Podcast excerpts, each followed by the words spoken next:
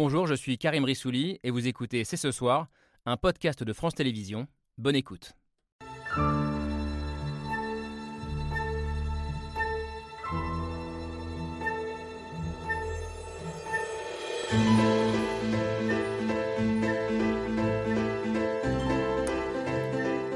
Bonsoir à toutes et à tous, soyez les bienvenus sur le plateau de C'est ce soir. C'est peut-être euh, la fin d'une résistance acharnée, la chute imminente d'une ville devenue l'un des principaux symboles de la guerre de Vladimir Poutine en Ukraine. La ville martyre de Mariupol est en train de tomber définitivement aux mains des Russes, avec, selon les Ukrainiens, l'assaut final sur l'usine Azovstal, dernière poche de résistance où sont retranchés les derniers combattants et plusieurs dizaines de civils. Mariupol comme un trophée que Poutine veut brandir dans quelques jours lors de la grande fête patriotique du 9 mai qui célèbre la victoire de l'URSS sur l'Allemagne nazie au 70e jour de guerre sur le sol ukrainien. C'est ce soir, c'est parti. C'est ce soir avec Laure et Camille. Bonsoir, euh, bonsoir mesdames. L'Ukraine ce soir donc après 70 jours de guerre déjà et à quelques jours d'une date euh, symbolique dont on parle depuis plusieurs semaines, ce fameux 9 mai, euh, jour de la victoire sur l'Allemagne nazie en 1945, qui est une date très importante si on veut comprendre euh, ce qui se joue en ce moment à la fois en Ukraine euh, et en Russie. Pour nous aider à décrypter tout ça ce soir, avec nous la Madame Diplomatie du Figaro, Isabelle Lasserre, bonsoir. Bonsoir. Merci d'être d'être là. La diplomatie qui a été ces dernières heures de retour dans l'actualité avec ce nouveau coup de téléphone entre Poutine et, et Macron, avec aussi cet embargo annoncé européen sur le pétrole russe, même si c'est pas si simple que ça. mais comme c'est le cas depuis le début de cette guerre, la diplomatie n'empêche euh, en rien les combats et les horreurs sur le terrain. Bonsoir Cédric Mass. Merci euh, d'être là ce soir, historien militaire. On aura une nouvelle fois besoin de vous pour euh, comprendre ce qui se joue euh, en Ukraine, à Mariupol notamment, et dans le reste du Donbass en ce moment. bonsoir Irina Karpa. Bonsoir. vous aussi, vous suivez de très près ce qui se passe en Ukraine, à Mariupol, mais aussi ailleurs. Vous êtes en, lien permanent avec votre famille, vos amis, vos contacts sur place. vous êtes ukrainienne, écrivaine, chanteuse, installée en France depuis six ans. également ancienne première secrétaire de l'ambassade d'Ukraine à Paris. On va aussi regarder ce qui se dit en Russie à l'approche de cette fameuse date du 9 mai, donc ce sera lundi prochain, euh, jour de la victoire sur l'Allemagne nazie. On en parlera notamment avec vous, Olga Prokopieva. Bonsoir. Bonsoir. Merci d'être avec nous ce soir. Vous êtes euh, franco-russe, je crois que vous avez aussi des origines ukrainiennes, euh, d'ailleurs. Vous vivez en France depuis l'âge de 10 ans et vous êtes la porte-parole de l'association Russie Liberté, qui défend les droits de l'homme en Russie et qui milite pour l'avènement d'un état de droit. Euh, en Russie. Mais on va commencer cette émission avec vous, Philippe Juvin. Bonsoir. Bonsoir. Euh, merci d'être la chef du service des urgences de l'hôpital Pompidou euh, à Paris, maire de la, Garenne-Colombe dans les Hauts-de-Seine. On vous a beaucoup vu sur des plateaux, entendu pendant la crise sanitaire. On vous a aussi beaucoup vu, entendu pendant la primaire Les Républicains, pendant laquelle vous étiez candidat. Vous avez, entre guillemets, laissé tout ça de côté. Euh, pour partir en Ukraine. Euh, vous avez passé euh, deux semaines, vous êtes parti seul là-bas, avec deux énormes sacs de matériel, avec un mannequin, pour former un maximum d'Ukrainiens à la médecine d'urgence et pour soigner aussi des blessés, je vous cite, dans des caves transformées en hôpitaux. récit que vous avez livré au Figaro et vous écrivez dans ce récit J'ai beaucoup appris sur un peuple courageux. Qu'est-ce que vous avez appris? Je précise que vous étiez déjà allé là-bas en Ukraine en 2014. J'ai appris plein de choses. D'abord, quand vous arrivez là-bas, vous comprenez que euh, le peuple entier se prépare à la guerre. C'est-à-dire que euh, je n'ai pas rencontré une seule commune, une seule ville. Je suis resté là-bas deux semaines et chaque jour, je changeais de ville. Pour passer d'hôpitaux en hôpitaux ou de, lieux où les gens s'entraînaient au lieu où les gens s'entraînaient, pas une seule ville où il n'y ait pas un centre de formation des civils. Donc la totalité de la population se prépare à la guerre. C'est ça qui m'a le plus frappé vous alliez de, lieu en lieu pour former euh, des médecins ukrainiens, des combattants ukrainiens, euh, parce que c'est euh, peut-être l'un des angles morts aujourd'hui en, Ukraine. Il faut. En fait, moi, si vous voulez, j'ai un médecin ukrainien qui travaille dans l'hôpital à Pompidou, là où je travaille, et qui est venu me voir parce qu'il a sa famille qui essaye de se réfugier en France. Il voulait un coup de main, et je lui ai demandé est-ce que là-bas il y a un besoin médical? Il m'a dit bien sûr, il y a des besoins médicaux. Il m'a donné le nom d'un de ses collègues qui habite dans une ville à, l'ouest de, de l'Ukraine, que j'ai appelé, un médecin qui m'a dit oui, on a besoin d'un coup de main, vous pouvez venir. Donc euh, quelques jours plus tard, je me suis débrouillé pour passer la frontière et euh, j'y allais pour soigner et faire un peu de cours. Et en fait, j'ai fait beaucoup de cours et je fais un peu de soins. Mmh. Euh, soigner, enfin des cours. Beaucoup de cours parce que. Oui. Bah, en fait, la médecine de guerre, c'est particulier. Si vous voulez, on, sait, par exemple, au combat, il y, a des, il y a une médecine particulière de ce qu'on appelle du sauvetage au combat.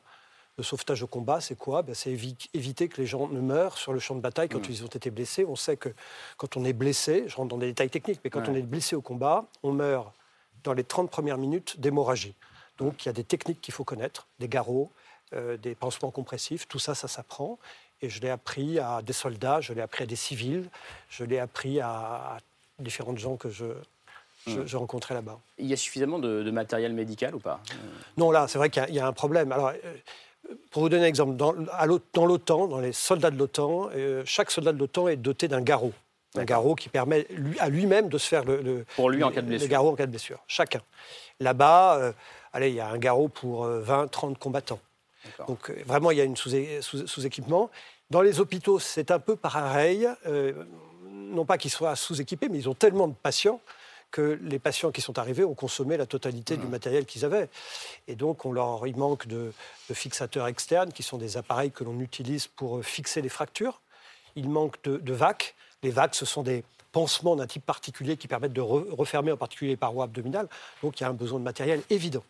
Vous êtes médecin réanimateur euh, ici en, France. Ça aussi, ce sont des techniques que vous avez euh, essayé de transmettre là-bas Oui, absolument. Et puis, j'ai eu également pas mal de questions de la part de mes collègues, parce que j'allais aussi dans les hôpitaux pour soigner, mais aussi pour euh, parler avec eux d'organisation. Mmh. Euh, ils étaient intéressés de voir comment nous nous organisions en cas d'afflux de nombreuses victimes. Quand vous avez 60 victimes qui arrivent d'un coup, c'est pas comme si vous en avez un ou deux. Mmh. Euh, quand vous avez 60 victimes, vous devez à la fois soigner les gens, mais aussi prendre soin des flux, parce que sinon vous êtes rapidement débordé, vous ne savez pas comment faire. Donc la question de la prise en charge d'un afflux brutal de victimes, c'est une question d'organisation. Et là, bah, on a parlé avec eux, je, leur dis comment on faisait. Et ça veut dire, c'est comment on fait en France euh, quand on a eu ah, des attentats, par le exemple, le 13 novembre Quand au Bataclan, vous avez 60 personnes qui vous arrivent d'un coup hmm. à 1h du matin, vous ne faites pas comme si vous aviez 60 personnes qui arrivent réparties sur 24 heures. Hmm. Et donc ça, ce sont des techniques qui sont des techniques qu'on apprend en France dans ce qu'on appelle euh, la médecine de catastrophe, on appelle ça comme ça chez nous. Et ils étaient intéressés, je crois, par puis on a échangé sur, nos connaissances et sur la manière de faire. C'est pas votre premier euh, terrain de guerre, euh, l'Ukraine. Vous êtes notamment allé en, Afghanistan il y, a, une grosse dizaine d'années. Il y a une dizaine d'années, oui. J'étais euh, médecin militaire là-bas. Enfin, je suis, je suis mais civil, donc je suis réserviste. Je, je suis allé là-bas comme médecin militaire pendant quelques mois pour soigner J'étais l'anesthésiste réanimateur du bataillon français engagé contre les talibans, mais j'étais militaire, Albert. Hum. Là, j'y suis allé pas du tout dans un domaine militaire, en tant que civil, volontaire. Je parle de l'Afghanistan et vous citez aussi le Liban euh, dans le Figaro que vous connaissez bien. Et vous dites en Ukraine, euh, je n'ai jamais vu autant de blessures physiques et psychologiques. Que là Ça ressemble à quoi? Bah, il y a une histoire, moi, qui m'a marqué, c'est Alviv, qui est une très grande ville située dans l'ouest, dont on a beaucoup parlé parce qu'elle est bombardée. Il y a un très grand hôpital, 1500 lits. Il faut savoir, 1500 lits, c'est considérable. Pompidou, c'est 800 lits. Pompidou à mmh, Paris, 1500 lits. Et là-bas, le psychiatre me dit qu'il reçoit des patients qui avaient été blessés à l'est du pays 20 jours avant. Euh, ils sont blessés, ils se cachent dans leur cave, ils se cachent des Russes qui se baladent dans les rues. Et il n'arrive à l'hôpital que 20 jours plus tard. Ce qui, déjà, vous imaginez, les, gens sont blessés, heurtés, et ils sont dans la crasse, dans la peur, avec leur blessure qui n'est pas soignée. Ça dure 20 jours. Finalement, ils arrivent à le vivre, ils sont hospitalisés. Et euh, le psychiatre me dit, la première nuit, euh, comme toutes les nuits d'ailleurs, la, sirène sonne, comme quoi il y a une alerte. Et là, il m'a dit, j'ai vu quelque chose que je n'ai jamais vu, qui n'a jamais été décrit dans la littérature médicale même, c'est-à-dire des dizaines de patients qui, se sont levés de leur lit, qui ont surgi de leur, chambre et qui sont allés courir partout dans les couloirs, paniqués par la sirène. Donc, on va avoir probablement au plan sanitaire à la fois des séquelles physiques et psychologiques majeures qu'on ne sait pas encore mesurer, mais ça va être quelque chose de tout à fait extraordinaire, c'est-à-dire qui sort de l'ordinaire. La violence des, blessures et des traumatismes que vous racontez, ça fait aussi écho à un document que vous avez partagé ce matin sur votre compte Twitter, euh, Cédric Mass, qui est euh, une conversation téléphonique qui a été interceptée par l'armée ukrainienne, où on entend un soldat russe qui échange avec sa mère. Alors vous avez aussi euh, partagé justement la retranscription et la traduction de cette conversation. Alors ce, ce jeune soldat, tout jeune soldat, il raconte à sa mère comment il a tué et torturé des prisonniers de guerre ukrainiens. Alors je ne vais pas rentrer dans les détails parce que c'est franchement insoutenable. Euh, c'est difficile de lire cet échange euh, jusqu'au bout. Mais euh, donc, enfin voilà, on, rentre pas dans les détails. Mais qu'est-ce qui nous dit cet échange? J'ai l'impression qu'il nous dit beaucoup déjà d'une forme d'extrême banalisation de la violence dans, dans, la société russe, puisque la, mère finalement réagit à peine à ce que son père, à ce que son fils, pardon, raconte et, voire elle approuve, elle approuve. et, et, ça nous dit aussi de la déshumanisation des Ukrainiens qui est à l'œuvre, puisque en gros, ce qu'il dit, c'est ce ne sont pas des humains. Exactement. Euh, notamment, il parle de, torture de civils euh, qui qui ont été arrêtés parce qu'on avait découvert qu'ils notaient les positions de l'armée russe et qu'ils les transmettaient, c'est-à-dire des résistants. Et on est dans une situation d'occupation que l'on connaît dans les livres d'histoire en ce qui nous concerne aujourd'hui, mais qui est celle entre 1940 et 1944 de l'occupation en France, où, je vous rappelle, les résistants français étaient considérés comme des terroristes, et le mot n'est pas neutre, par les Allemands, et donc il fallait les, punir, il fallait leur arracher des renseignements également, et il fallait les punir dans leur corps. Hein. Et donc cette déshumanisation, c'est un phénomène euh, vous avez Christian Ingrand qui est un des chercheurs français qui travaille là-dessus, sur la violence de guerre, et notamment cette euh, violence de personnes qui, par ailleurs, peuvent être tout à fait euh, civiles hmm. dans la vie, et on change de cadre. La guerre, c'est un changement de cadre. C'est-à-dire que là où, en temps de paix, si vous tuez quelqu'un, vous êtes pénalement responsable, en temps de guerre, si vous refusez de le tuer, dans certaines circonstances, vous êtes déserteur. Donc, si vous voulez, c'est un changement de cadre, de normes. Et dans ce changement de normes, vous pouvez avoir des personnalités, des tempéraments qui perdent pied et qui se prennent au jeu. Et dans ce dialogue-là, vous avez notamment cette espèce de jouissance de ce soldat russe mm. qui contrôle les corps de ses ennemis. Et, d'ailleurs, euh, et, plusieurs fois, il leur dit euh, tu, prétends que tu luttes pour ton pays, mais pourquoi tu pleures, pourquoi tu as peur, pourquoi tu hurles? C'est-à-dire que, ce sont des éléments qui sont très forts, et je vous épargne les vidéos qu'il partage sur certains comptes Telegram, qui sont assez euh, difficiles à, voir, parce que là, on est sur une interception de communication. Il y a toujours le doute de savoir est-ce que ce n'est pas une opération de manipulation ukrainienne, mais il y a aussi des vidéos. C'est-à-dire que ces actes de crimes de guerre sont documentés et leur caractère systémique, et comme vous l'avez dit, malheureusement, ce caractère systémique était prévisible au regard de la violence intrinsèque de l'armée russe, des méthodes. Après, j'ai envie de vous dire, j'avais déjà vu des choses assez horribles en Syrie à partir de 2013 et, au-delà. Et donc, euh, c'est un cortège de violence euh, qui, est, inhérent à, ce rapport d'occupant-occupé mm. et cette volonté de punir dans leur corps les personnes qui osent résister à la volonté d'un dictateur. Oui, punir dans leur corps. Et c'est vrai que moi non plus, je n'ai pas réussi à aller jusqu'au bout de ces, de ces retranscriptions. Irena Karpa, je ne sais pas si vous, vous, vous infligez ça euh, ou pas, si vous, avez besoin de savoir ce qui se passe. Est-ce que vous lisez, est-ce que vous regardez ces images? Euh, Malheureusement, oui, bien sûr. Je peux pas. Après, c'est vrai qu'il faut vous épargner de tous les, détails, mais c'est vrai qu'on ne dort pas bien. Et déjà, je voudrais vous remercier pour votre travail. En Ukraine, c'est incroyable. On a vraiment, vraiment besoin de soutien. Chaque fois, depuis le début de la guerre, on cherchait les garrots, les pansements. J'ai hmm. écrit à pompiers. Donc là, on a l'argent. Les Ukrainiens partout, on est prêt à acheter. C'est que c'est épuisé. Les stocks partout, c'est pas, c'est pas donc je suis partante si quelqu'un connaît. Les... Après, vraiment, les conséquences des violences psychologiques, parce que je suis toujours en connexion avec euh, mon amie avocate qui, normalement, dans le temps normal, elle fait écrivaine pour les enfants. Et maintenant, elle est sur l'investigation de crimes de guerre, notamment violences sexuelles faites aux femmes et aux enfants. Et les histoires, sans rentrer en détail, il y a un mari qui amène euh, sa femme, il dit elle est tellement taciturne, peut-être elle a subi la violence. La femme, finalement, balance que non, c'est ma fille. Et après, alors, quel âge elle a, cette jeune fille? Jeune fille, elle a 6 ans. Donc là, vraiment, parce que si, OK, euh, le corps de la guerre, changement de la cadre, ils torturent les militaires pour l'amour, pour l'Ukraine, euh, pour patriotisme, pourquoi ils le font aux enfants et même aux animaux? Donc là, vraiment, aux animaux, mais un animal, c'est pas un fasciste, c'est pas un nazi. Et euh, en fait, oui, donc là, il y aura, il y aura besoin vraiment de très grand travail, réhabilitation psychologique, même, même pas pour les, les, les, victimes des violences, mais pour ceux qui témoignaient cette violence faite à leurs proches, à leurs la première étape, c'est déjà que cette impunité cesse. Vous êtes sur des soldats dont certains ont été engagés sur d'autres fronts où ils aient commis les mêmes atrocités. Donc pour eux, il y a une certaine normalité. Les forces spéciales russes, les euh, mercenaires de la compagnie Wagner, euh, en Libye ou en Syrie, ils faisaient déjà la même chose. Donc mm. ils ne comprendraient pas pourquoi en Ukraine, d'un coup, ils n'aient plus le droit de le faire. Donc il faut que cette impunité cesse. On, parle des violences euh, psychologiques et de l'impact à long terme sur des générations.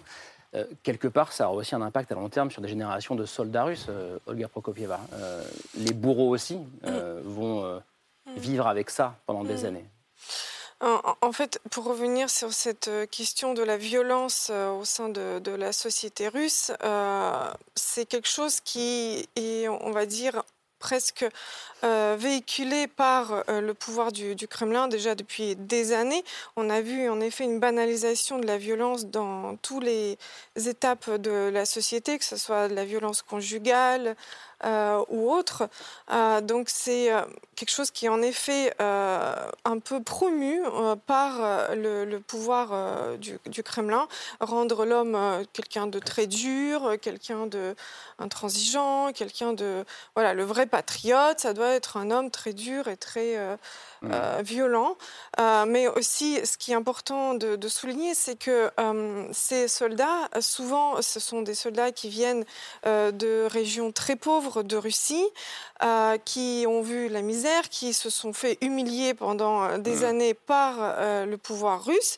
Et malheureusement, ils ils ont une soif de, sûrement de, revanche, de, vengeance, voilà, de, de, sortir toute cette haine qu'ils ont euh, euh, de leur vie, de leur propre vie sur d'autres êtres humains. Et c'est très malheureux, mais ce n'est qu'une conséquence euh, hmm. du régime euh, du, de Poutine qu'il a construit depuis des années. Je reviens vers vous, mais d'abord Isabelle Lasserre. Ouais, et j'ajouterais euh, volontiers que c'est aussi la culture de, de l'armée, c'est-à-dire que hmm. l'armée en, Russie, le, le, passage dans les forces armées est d'une violence absolument incroyable. Il y a des bizutages qui sont des bizutages euh, d'une, qui, qui, exaltent euh, complètement la violence et qui souvent euh, régulièrement se terminent par, de, par la mort des jeunes appelés. Donc cette mm. violence, en fait, elle vient de, de, aussi de l'institution militaire, depuis ce, ce, ce, bas de l'échelle jusqu'au haut de l'échelle, parce que c'est le KGB mm. qui, dirige, qui dirige le pays, avec Poutine, ancien patron du FSB, et absolument tous les tous les, tous, tous les proches autour de lui et à tous les mm. postes clés, c'est le, le, KGB. Et par ailleurs, la négation de, euh, de l'homme, euh, c'est aussi la négation de, de, au niveau politique.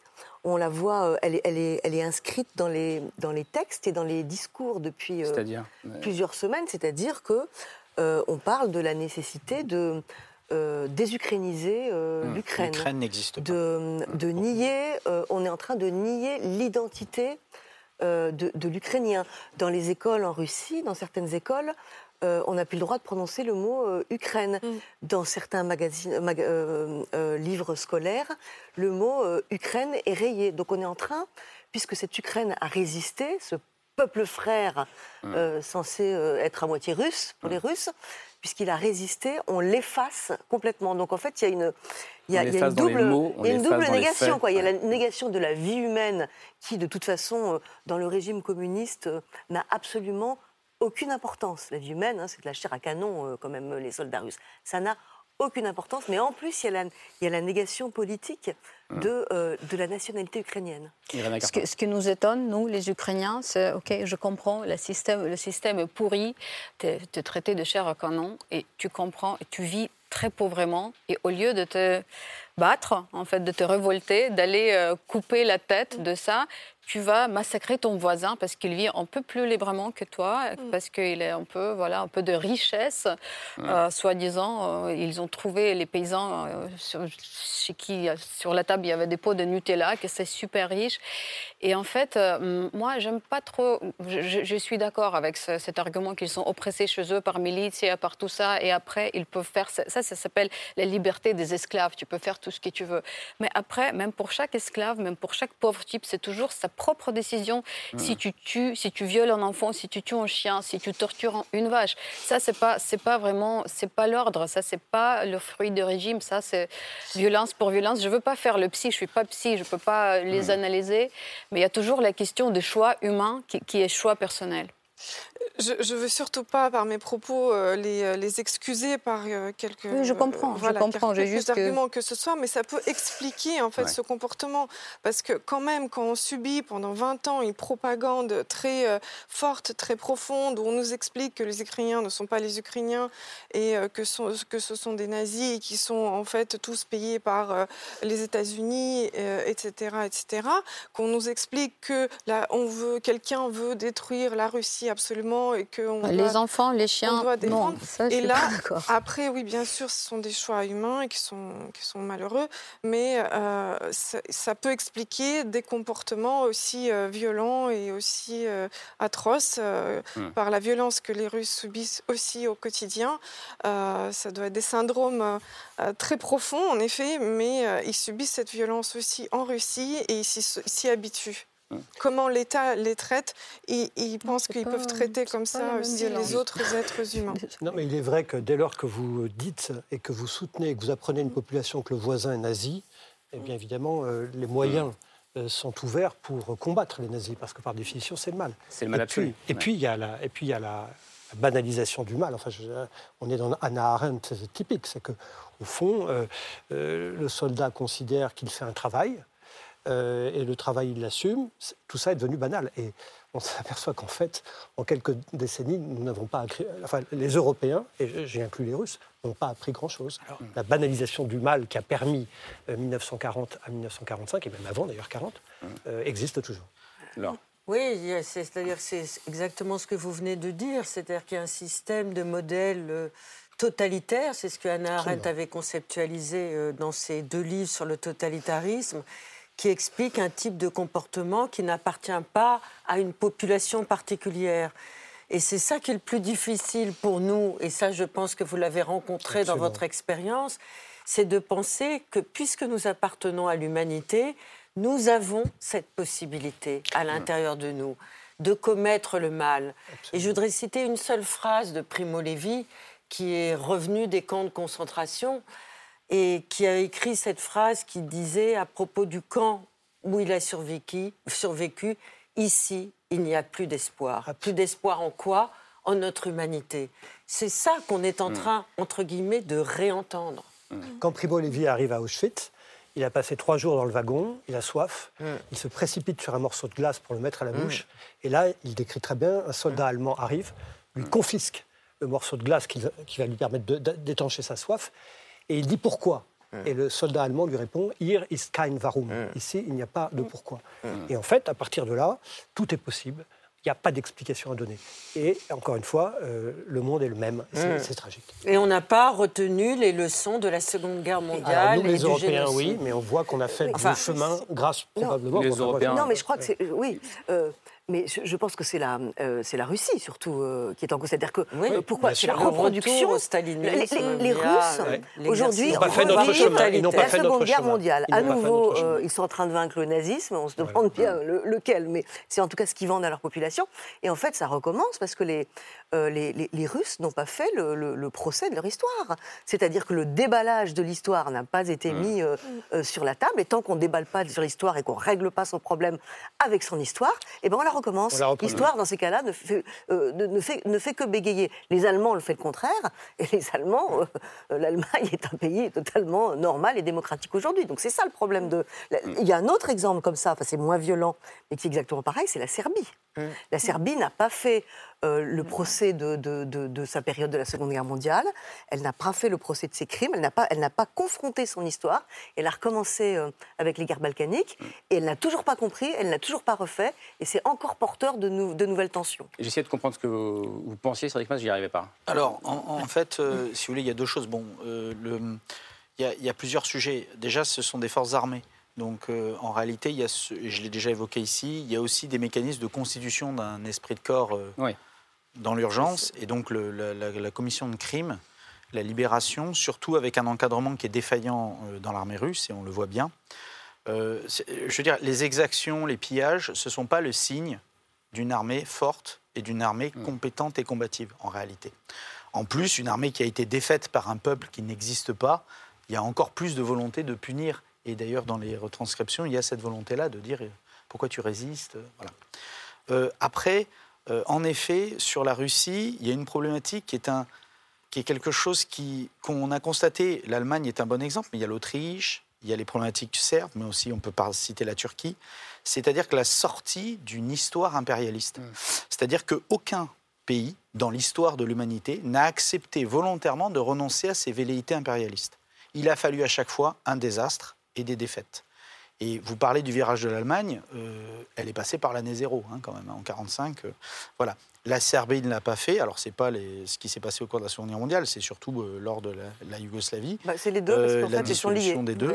Mais, mais en fait, non, en fait, c'est même antérieur à la Seconde Guerre mondiale. Mais voilà, donc en, en réalité, aujourd'hui, comment est-ce qu'on peut accompagner un peuple dans le retour à une normalité qui serait qu'il mmh. arrête de s'imaginer supérieur à ses voisins immédiats sous prétexte qu'ils partagent une partie de leur histoire plus ou moins par la force. Comment sortir de cette logique impérialiste? C'est une énigme, c'est un défi auquel l'humanité a été confrontée depuis la nuit des temps et n'a jamais réussi sans des horreurs euh, et les pires des horreurs. Avant d'aller à, Mariupol, dans, un instant, juste un, dernier mot de votre expérience, euh, Philippe Juvin. Vous écrivez que peut-être l'une des, peut-être la plus grande leçon de ce voyage, euh, vous l'avez euh, vécu à votre retour quand vous avez repassé la, frontière entre l'Ukraine et la Pologne. ce moment, vous l'avez filmé et voilà ce qui s'est passé. Et si tu n'existais pas, j'essaierais d'inventer l'amour comme un peintre qui voit sous ses doigts pour mettre un peu de joie et pour, non, ça demande un peu d'explication. Jodassin. Pourquoi est-ce que ça, en fait, ce moment-là Écoutez, je passe la frontière, donc vous passez d'un pays où, l'inquiétude est permanente à un pays euh, où la campagne est apaisée, la Pologne, l'Union européenne en fait. Et là, c'est miraculeux. J'ai enregistré tellement c'était incroyable. C'est pas vous qui l'avez mise, là. Trois minutes après avoir passé la frontière, vous voyez les, les gammes qui m'emmènent, qui ne parlent pas un mot de français, moi je ne parle pas ukrainien, je ne parle pas anglais, et ils avaient la radio et la chanson de Jodassin. Et donc, je me suis dit, quand même, c'est un symptôme, c'est un signe. C'est un signe du destin. C'est-à-dire que si tu n'existais pas, l'Europe, bah, il faudrait l'inventer. Mmh. J'ai trouvé ça miraculeux. Hein. et, ça, vous fait dire, bah, peut-être qu'on est un peu des enfants gâtés ici. Alors, c'est la conclusion, oui. Je me dis que tous ceux qui râlent en permanence contre l'Europe, bah, je, les invite à aller faire un tour là-bas enfants gâtés de, de la démocratie euh, mmh. ici en, et de la paix, en France Et, de la paix. Il vous arrive de vous dire ça, Irina Carpa euh par rapport aux Européens? Ouais, par rapport aux Français, aux Européens. C'est pas moi qui le dis, c'est Philippe Jure. Oui. les Européens sont des enfants gâtés. ils ne s'aperçoivent pas qu'ils ont une chance incroyable bah, de, vivre euh, dans, des, dans, des, dans, un pays apaisé. Moi, ma grand-mère ne parlait pas aux Allemands. Mm. Voilà, Oui, oui, je comprends très bien. Mais les Allemands, ils ont eu leur leçon et là, ils sont plutôt gentils aujourd'hui. Donc, euh, euh, bon, je ne parle pas de tout le monde, je ne parle pas d'Otto Scholz, mais Euh, bon, pour nous, l'Ukraine a montré toujours notre sympathie vers l'Europe. Donc chaque fois, on est allé. Est-ce qu'on est encore plus proche? On est encore plus proche vers l'Union européenne. Donc s'il y avait un pays qui était, s'il y a un pays qui est plus sympathisant vers l'Union européenne, je ne sais pas. C'est toujours l'Ukraine. Rapidement, Olga. Ah oui, et c'est clairement en fait euh, cette euh, volonté de, de l'Ukraine d'aller toujours au plus près de l'Union européenne, des valeurs euh, de, de l'Union européenne qui, font, qui ont fait peur au régime de Poutine aussi. Parce qu'il y a eu aussi des soulèvements en Russie, il y a eu Bolotnaya en 2012, il y a eu d'autres soulèvements, le soutien de Navalny, etc.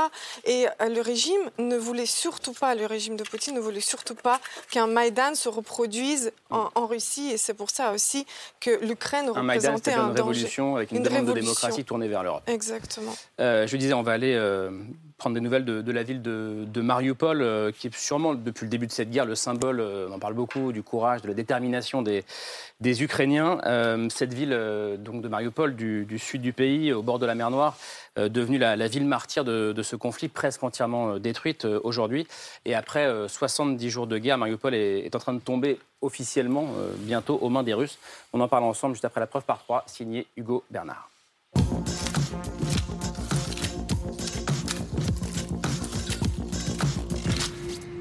La preuve par trois commence par cette image. Une photo prise hier à Mariupol et dans laquelle il y a grand l'usine Azovstal. Le complexe sidérurgique, dernière poche de résistance ukrainienne à Mariupol, pilonnée sans relâche par l'artillerie russe. Станом на цю хвилину триває потужний штурм території Азот, території заводу Азовсталь. Bombardements intensifs, déploiement de chars et de soldats.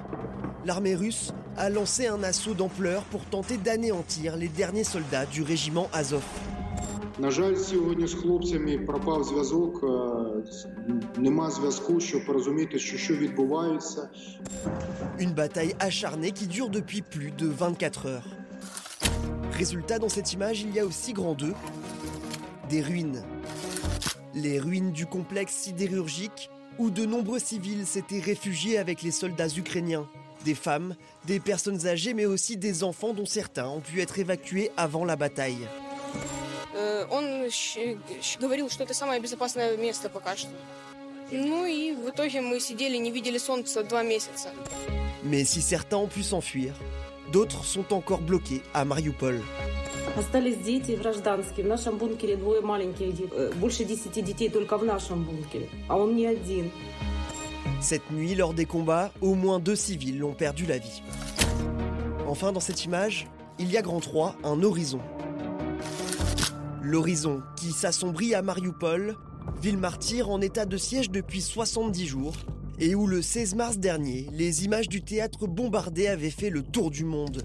Selon un bilan de l'agence de presse américaine AP paru aujourd'hui, 600 personnes auraient été tuées ce jour-là. Mariupol, où la majorité des habitants ne pensent plus qu'à fuir.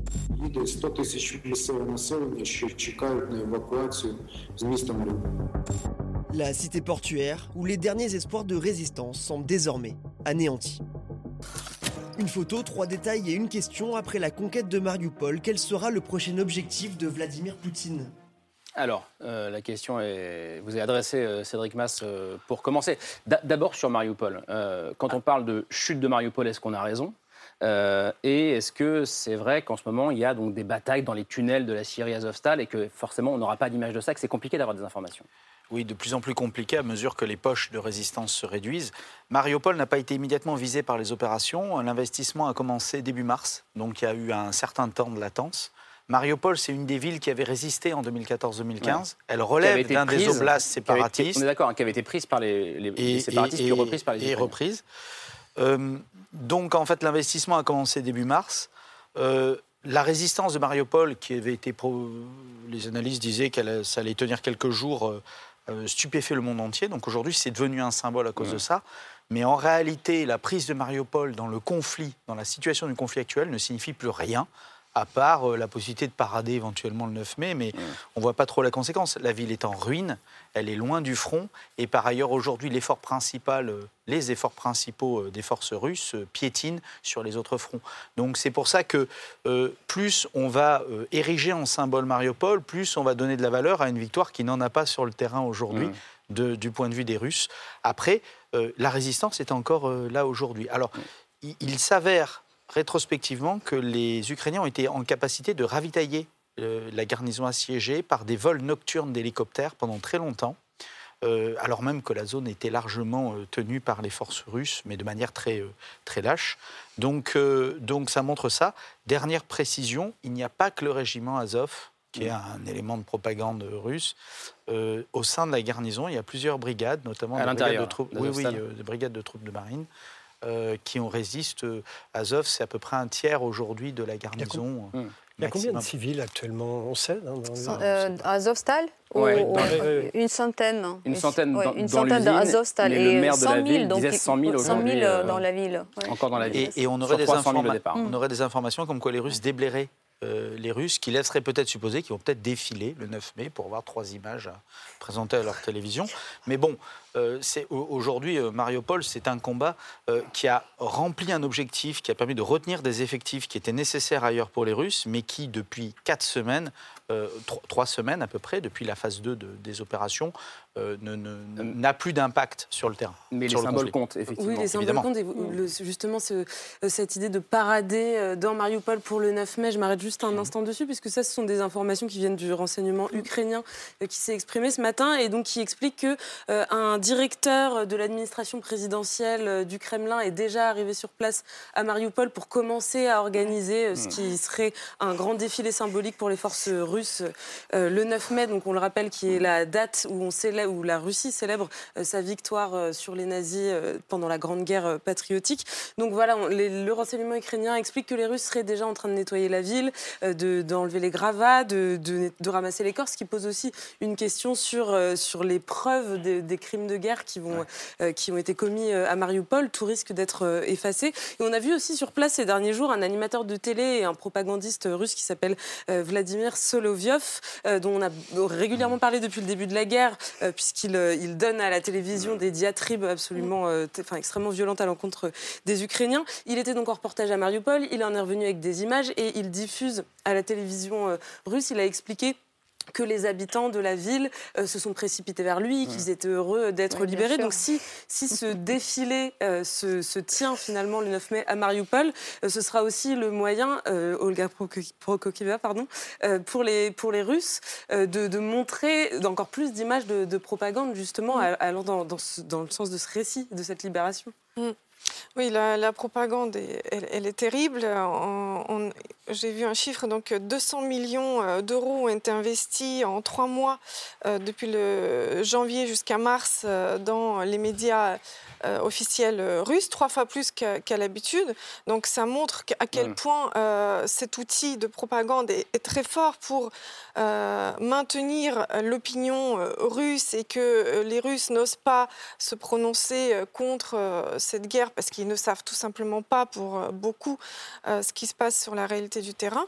Et la date du 9 mai a toujours été très symbolique pour, pour les Russes puisque voilà, c'est la célébration de, de la victoire au départ, c'était plus une fête de paix, mais Poutine a transformé la symbolique de cette fête en, une célébration de, la, euh, force. militaire, euh, mm. de la guerre finalement. C'est le culte de la guerre qu'il véhicule déjà depuis des années euh, à la population russe, comme pour les préparer en fait mm. justement à cette invasion ou d'autres invasions, pour les nourrir de, de l'envie de célébrer, parce que les Russes ont finalement très peu de choses à célébrer, très mm. peu de, choses de quoi ils pourraient être fiers, parce que le pays, on parle à la télé russe, ils parlent jamais des problèmes économiques à l'intérieur du pays, sauf qu'il y, il y en a énormément, et bien avant la guerre, et euh, ils veulent pas parler de tout ça. Et vous parlez des, de la mémoire, de l'histoire russe, qui est extrêmement aussi euh, manipulée. On a vu que euh, le pouvoir euh, de Poutine, ils ont affermé Mémorial, qui est une ONG extrêmement importante qui travaille sur la mémoire des répressions euh, staliniennes. Euh, et d'autres ONG sont poursuivies déjà depuis des années. Et euh, nous, au sein de Russie Liberté, on explique en, France et en Europe, d'autres ONG l'expliquent, à quel point c'est dangereux de laisser le Kremlin faire tout ça, de laisser se propager la propagande, de laisser bâillonner le, peuple russe, fermer les ONG, fermer les médias. Et il fallait qu'une guerre éclate pour que en Europe, on réagisse et, un peu. Compte. Euh, Irène Capap, puis Isabelle Lasserre, sur cette, euh, ce 9 mai, défilé à, à Mariupol, oui, bon, c'est assez bah, crédible. Oui, mais là, oui, ils vont, ils vont amener les gens, sortir. Les rues sont minées, il y a les corps, il y a, il y a les tombes de masse. Donc oui, donc, ils vont fêter le, victoire. Parce qu'en fait, Mariupol était, euh, il était censé de devenir un des points de triomphe pour mmh. la Russie. D'ailleurs, la propagande russe a annoncé plusieurs fois déjà la prise de Mariupol, ce qui mmh. n'était pas le cas. Et en fait, le, les combattants ukrainiens, avec leur résistance, avec leur, euh, leur, état d'esprit, ils, ôtent cette, victoire euh, des Chérus parce qu'on ne peut pas fêter la victoire sur la forteresse qui, qui, résiste toujours. C'était la même chose qui s'est passé à l'aéroport de, de, Donetsk, à Dap. Mm. Euh, euh, il y, y, a une proverbe maintenant carrément que les gens ont tenu, c'est le fer qui n'est pas tenu, en fait. Donc là, et en gros, Poutine, il peut, il peut tuer physiquement mm. les, tous les combattants et les civils, mais il ne va pas avoir euh, cette victoire. Et après, pour adoucir ce coup, pour pouvoir fêter la victoire, ils essayent d'organiser ces corridors ou ces hmm. échanges. Et même là, hier, par exemple, quand, ils ont organisé le, corridor pour sortir les civils. De Mariupol vers Zaporizhzhia oui, ils essayaient et s'en profitaient pour attaquer l'Azovstal. Donc c'est ça, en fait. Isabelle Lasserre, ça fait aussi penser, dis-moi si je me trompe, mais en 2014, après l'annexion de la Crimée, euh, Poutine était allé à Sébastopol euh, le jour du défilé du 9 mai, euh, justement. Absolument. D'ailleurs, il y a parallèle, il y a plein, il y a plein de parallèles. Hein. en 2014, il avait aussi agité la menace nucléaire. Enfin, c'est tout ça. Le... Mais moi, ce, qui, ce, qui, ce, que je trouve très inquiétant sur le, autour du défilé du, 9 mai, c'est que, en fait, toute cette guerre en Ukraine est une succession d'échecs à tous les niveaux pour Vladimir Poutine. C'est-à-dire tout est contre-productif, il a tout perdu. Il voulait l'Ukraine entière, il s'est fait euh, jeter par les Ukrainiens.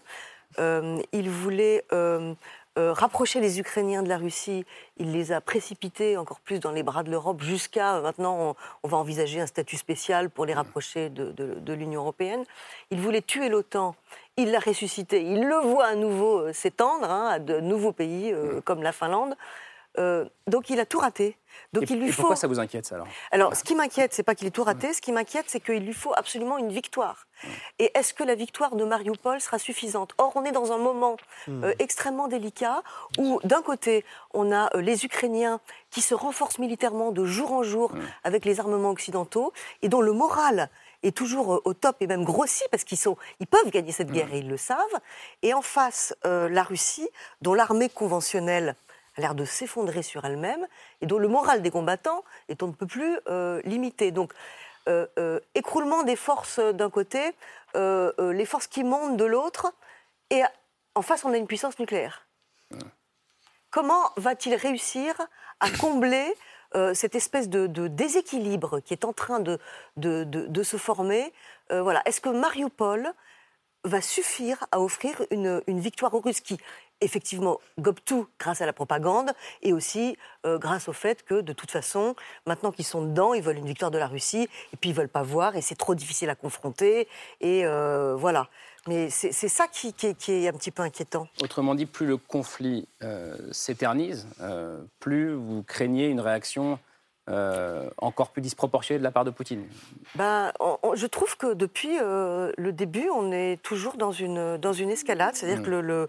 que l'intensité euh, monte à chaque fois et il et, et, y a une espèce de c'est comme euh, si la, guerre faisait un petit peu tache d'huile, hein, parce que les Américains maintenant sont vraiment très très engagés derrière les Ukrainiens. Les armes arrivent euh, euh, vraiment massivement. Et, vont arriver avec les milliards promis par Biden. je ne sais pas comment. Alors Poutine a plein de cartes encore en main. Il peut déstabiliser carrément plus franchement la Transnistrie, ce qui d'ailleurs serait un, un vrai problème, de, un vrai danger. La Transnistrie qui est en Moldavie. La Transnistrie qui est une enclave sécessionniste pro-russe de Moldavie. Mais là, c'est très dangereux, en fait, l'histoire de la Transnistrie, parce que euh, qui dit déstabilisation violente de la Transnistrie, euh, et donc de la Moldavie, dit euh, possible, voire probable, entrer dans la danse de la Roumanie. La Roumanie et la Moldavie, c'est deux peuples complètement euh, imbriqués. La Roumanie ne, pourra pas, qui est membre de l'Union européenne et de l'OTAN, rester, ne pas participer. Euh. donc il, a, y a plein de, encore de, il a plein de, cordes à son arc pour essayer de, de, différer en fait une défaite qui a l'air de, s'annoncer quand même à terme. Euh, vous, ne croyez à, la possibilité d'un scénario qui consisterait à ce qu'en en fait, il se fortifie à l'est du pays, euh, et puis de là, euh, méthodiquement détruisent l'Ukraine, toutes ses infrastructures, joue la montre, ça durera des mois, un an, deux ans, trois ans, quatre ans, jouant sur le fait que euh, les pays de l'Union européenne vont à un moment être lassés, euh, euh, à la fois de l'aide militaire à donner, des réfugiés à, accueillir. Est-ce que c'est pas sa carte actuellement? Est-ce qu'il n'est pas en train de se dire je vais faire le pour, je vais jouer le pourrissement de la situation et, je, et je, vais, et je vais détruire méthodiquement toute l'Ukraine, un peu le scénario à la syrienne. Oui, mais attention, bientôt les Ukrainiens vont avoir des capacités euh, offensives. Et, le, euh, pourrissement ne sera plus tenable. alors la syrianisation du conflit, j'en ai parlé dès le 25 février voilà, sur une autre chaîne. le risque de syrianisation du conflit, c'est-à-dire de créer une espèce de trou noir, de chaos, de ruines qui nous, équiperait, qui nous occuperait. plusieurs points. Donc, le, aujourd'hui, enfin, Vladimir Poutine ne fait pas la guerre à l'Ukraine, il fait la guerre à l'OTAN. Et c'est une fuite en avant pour des raisons de politique intérieure, d'ailleurs, au départ. Hein. C'est après avoir assis euh, son, réassis euh, son complice et dictateur au Bélarus, il a pu euh, engager cette opération. Donc aujourd'hui, la guerre n'est plus une option que nous pourrions esquiver par une certaine habileté diplomatique. Elle est là. Et il faut en assumer quelque part les conséquences. C'est-à-dire qu'en effet, le risque d'extension existe. il y a l'article 5 de l'OTAN. C'est une muraille aujourd'hui, c'est-à-dire l'obligation d'aller euh, à l'aide d'un autre pays agressé. Et nous le faisons déjà. Nous avons déployé des forces dans la mission Aigle en Roumanie d'ores et déjà euh, à aujourd'hui, y compris des unités françaises, hein, notamment des bataillons de chasseurs alpins. Euh, c'est une muraille, l'article 5. La muraille n'est forte que parce que ses combattants sont forts, en réalité. Hein. une muraille ne tient pas si elle n'a pas été tenue par des combattants, et on le voit, en réalité. Donc, et, j'insiste vraiment, la guerre n'est plus une option, elle est là. Donc il faut, soit on, affronte, et aujourd'hui, enfin, les États-Unis commencent à se réaliser cela, et à livrer des armes, et à assumer leur but de guerre, qui est de dire, nous voulons détruire la puissance militaire russe pour qu'elle ne puisse plus euh, commettre ce qu'on lui a laissé commettre depuis des années dans différents euh, États, soit bah, ça sera le coup d'après, et le coup d'après sera encore pire, sera encore plus coûteux, sera encore plus difficile à contrecarrer. La guerre n'est plus une option et pour l'instant, euh, nous, côté, je ne parle pas des Américains, mais côté européen, on en a des sanctions économiques toujours. Oui, alors c'est le sixième paquet de, sanctions qui a été annoncé ce matin par les, par les Européens. Donc euh, plusieurs choses sont prévues, notamment l'exclusion de nouvelles banques russes euh, du fameux système SWIFT, et notamment la principale banque russe, la première banque russe qui s'appelle Sberbank. deuxième mesure, un embargo total sur le pétrole russe, alors à un horizon de six mois, donc qui devrait se faire graduellement. mais, et je me tourne vers vous, Isabelle Lasserre, c'est déjà donc le sixième paquet de sanctions.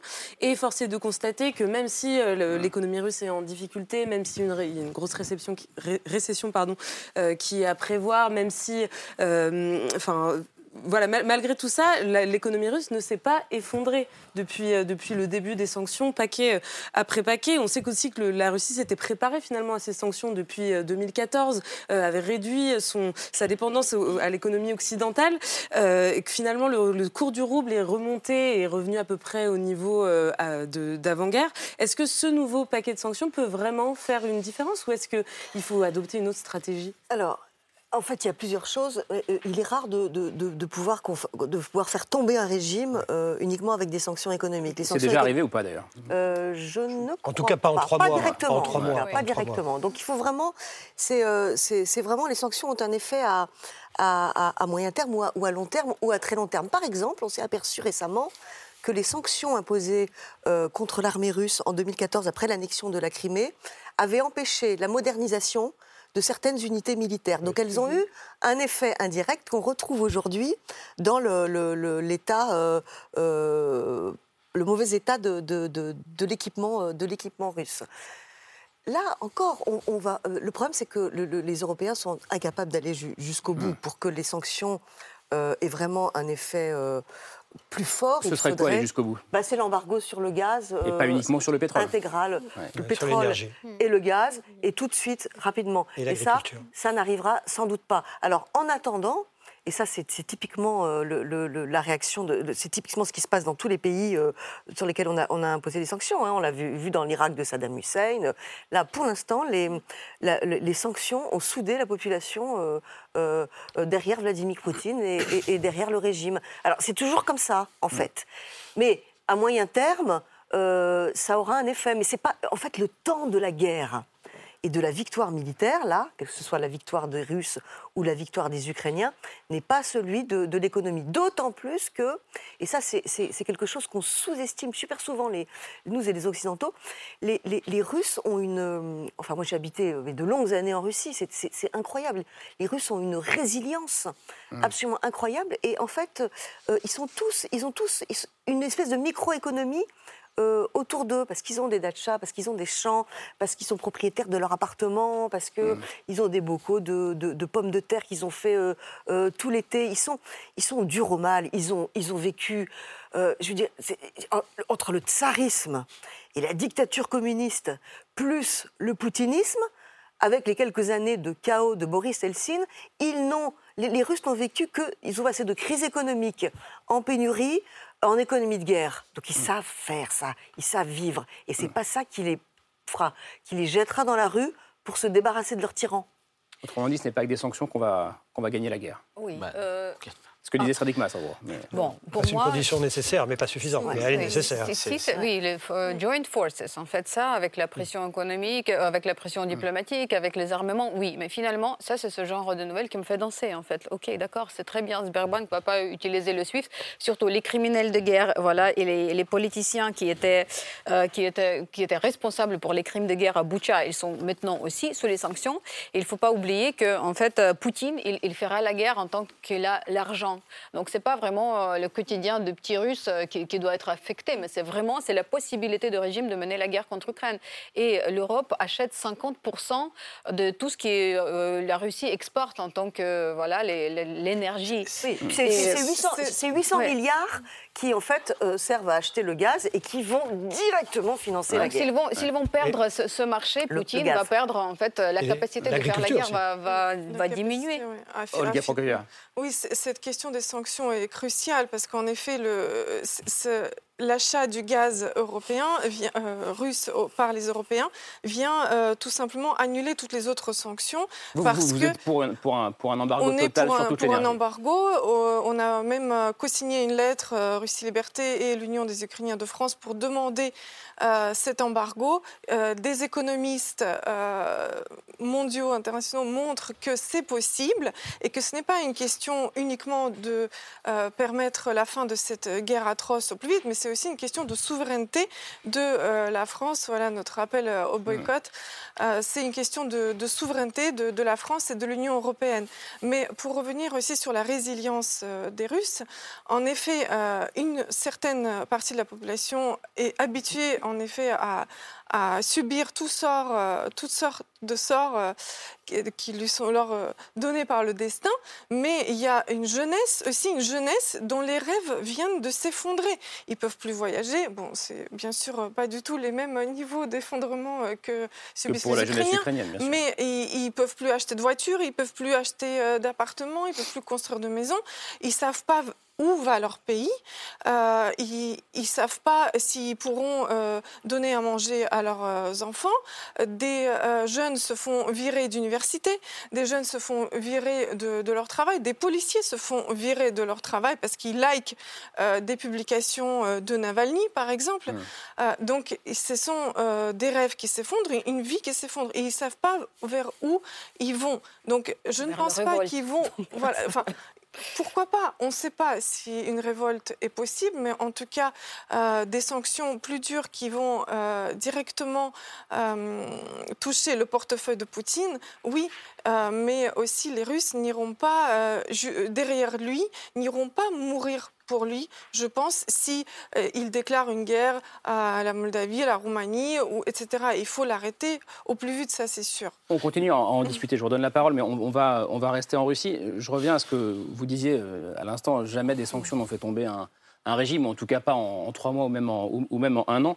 Et on assiste même, au contraire, à une surenchère euh, en ce moment de la, part de, Poutine, de la part des dirigeants russes, à une surenchère dans les provocations. Euh, et on se pose la question, je reviens au 9 mai, lundi prochain, est-ce que ce jour-là, euh, Vladimir Poutine pourrait passer à, à l'étape supérieure? On en discute juste après le mail de Pierre Michel.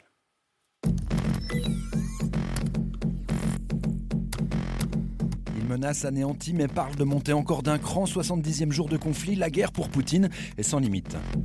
I can't talk to his psychology, but uh, I think we can all speak to his depravity.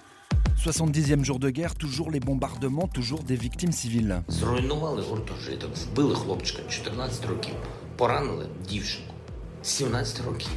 L'armée de Poutine continue de tuer des adolescents et des enfants. It's difficult to look at some of the images and imagine that any well-thinking, serious, mature leader would do that. Déjà bien installé dans l'horreur, Vladimir Poutine continue pourtant de multiplier les provocations. Do not be bullied by bullies. If they're making threats, you cannot back down. Il viole l'espace aérien, bombarde Kiev en pleine visite d'Antonio Guterres.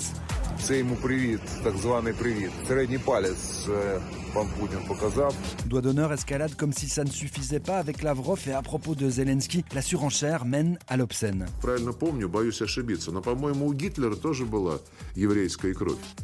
Le problème, c'est que d'autres s'y mettent.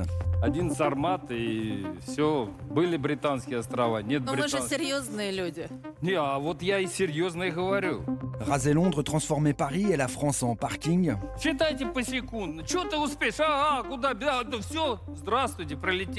Pure propagande ou préparation des esprits sur les plateaux de télé en tout cas.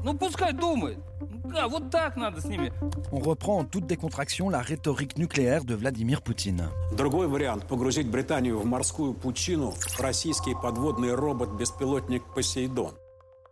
Le 9 mai prochain, Vladimir Poutine, lui, entend marquer encore davantage les esprits. Ce qu'on va voir le 9 mai va être un message envoyé au monde. Ah, complètement. Des chars, des missiles et le Z de la vérité pour préparer les festivités, Vladimir Poutine a même fait voler un avion. Il peut résister à une explosion nucléaire, on le surnomme l'avion de l'apocalypse. Le 9 mai sera-t-il le jour d'une déclaration de guerre de la part de la Russie à l'Ukraine? Tant que je sache, le 9 mai, ce sera une grande fête en Russie. C'est la journée de la victoire. Une victoire passée et une guerre à continuer.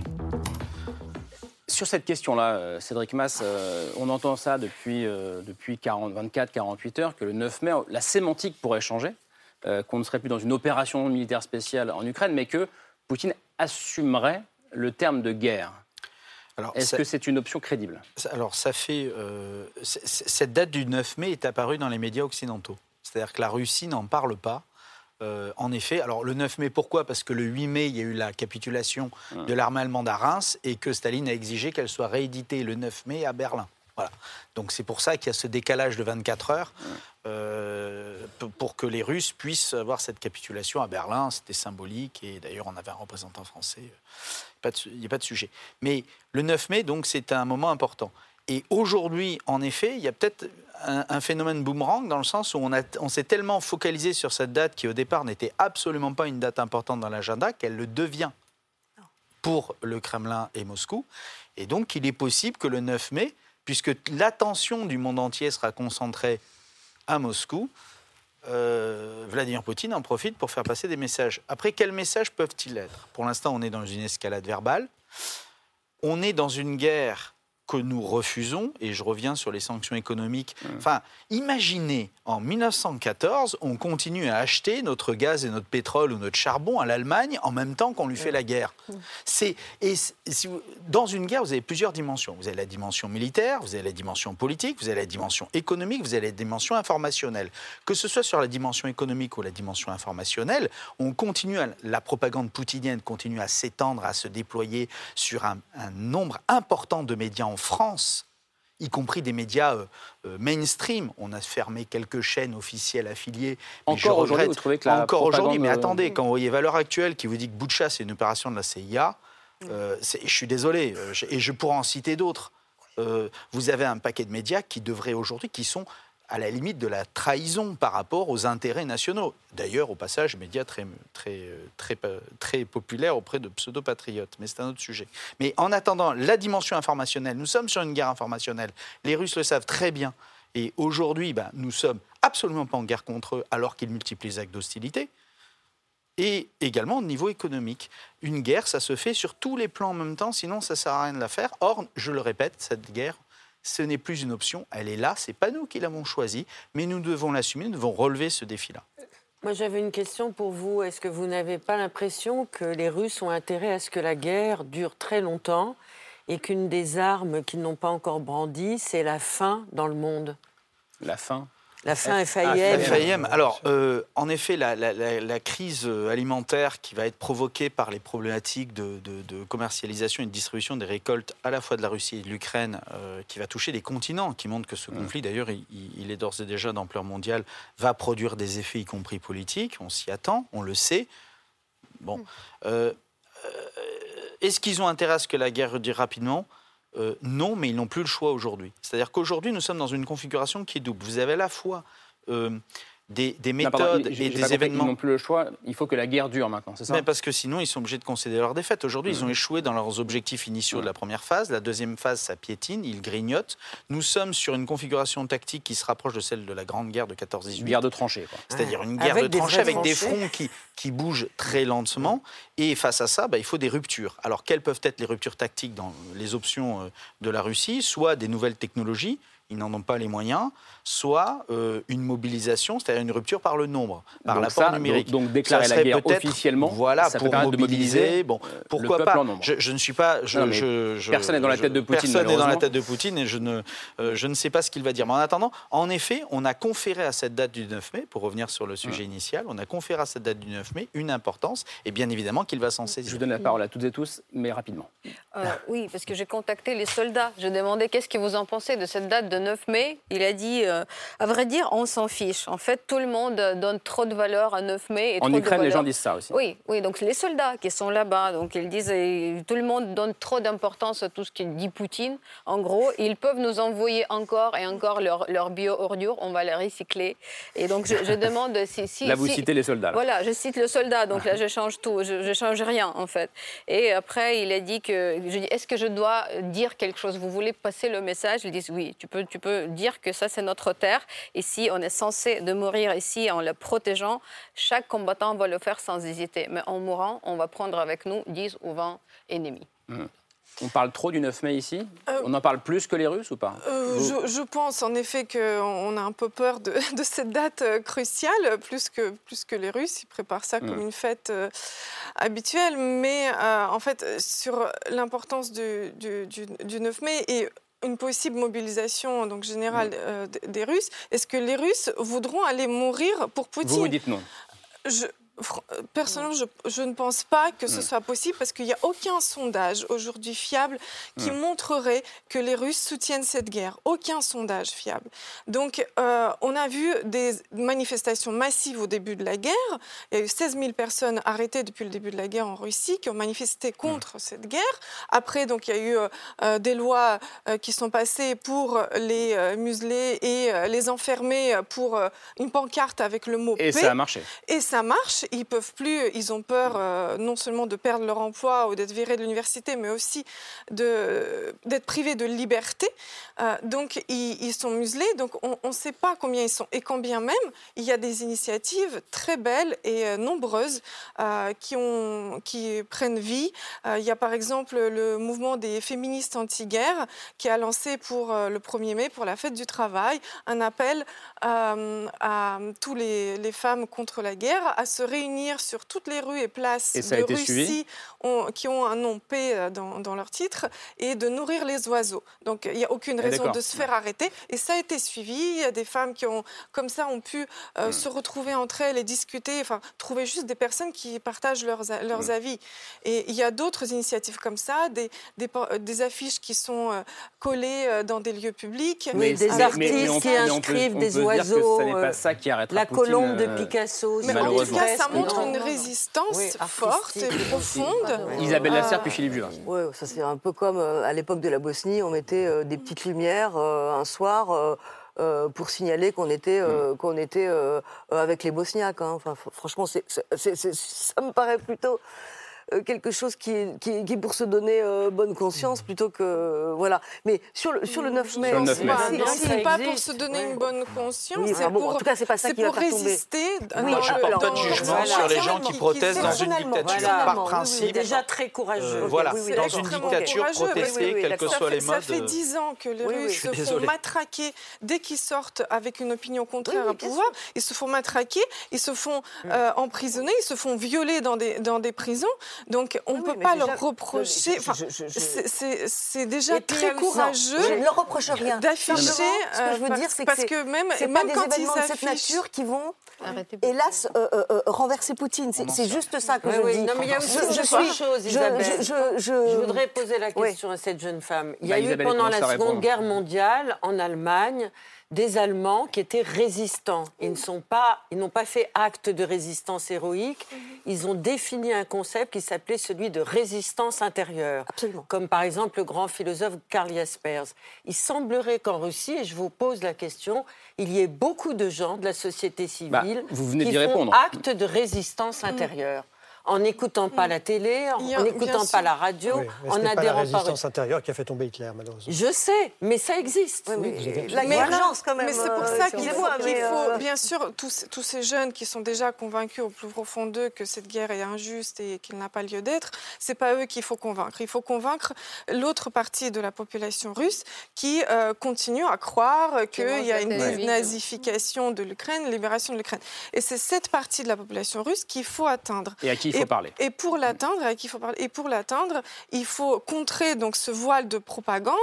Et je reparle à nouveau de, de Navalny qui a lancé une très belle initiative qui appelle euh, les Occidentaux, les, Américains, les Européens à investir dans une campagne publicitaire sur les réseaux sociaux euh, YouTube, Facebook en Russie, où on mettrait vraiment des messages clairs sur ce qui se passe en, Ukraine, les atrocités, les morts civiles, les bombardements de civils par l'armée russe, pour contrer justement cette propagande qui est encore écoutée par une partie de la population. Je vous laisse développer, Isabelle Lasserre, rapidement ce que vous vouliez dire sur le 9 sur mai. le 9 mai, euh, je, crois que si jamais il, euh, Vladimir Poutine décide de, déclarer la guerre. Euh, mm.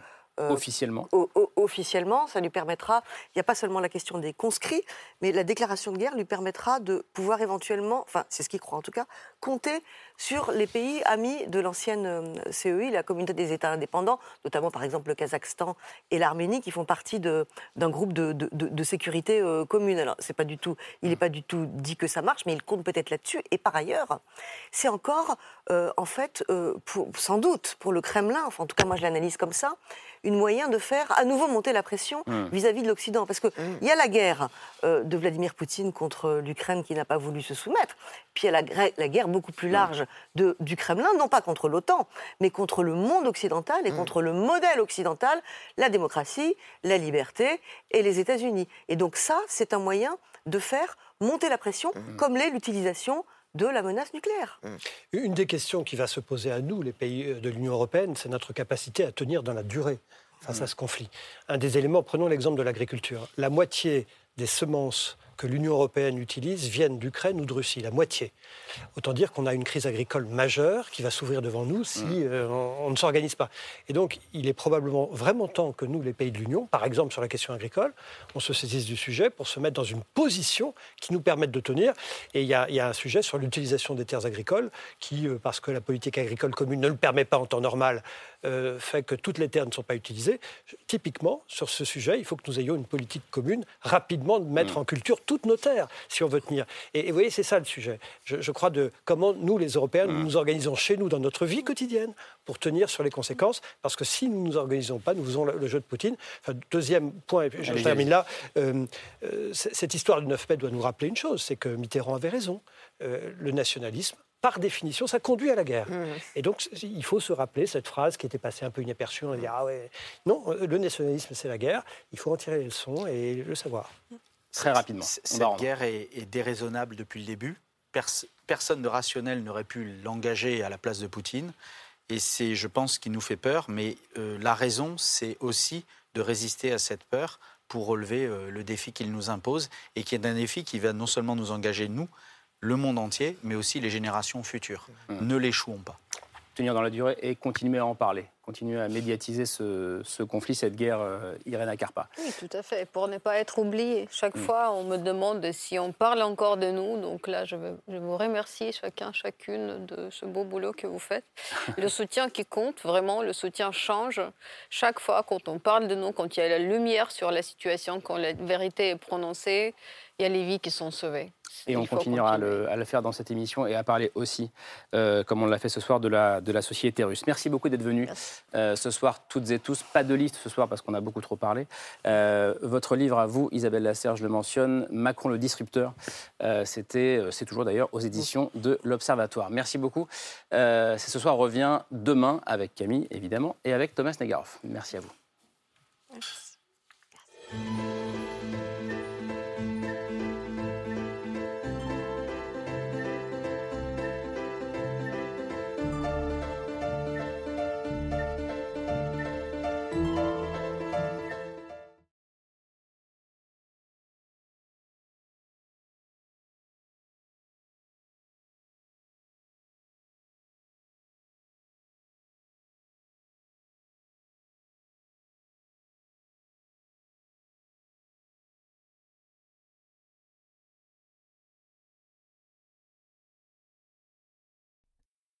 C'était C'est ce soir, un podcast de France Télévisions.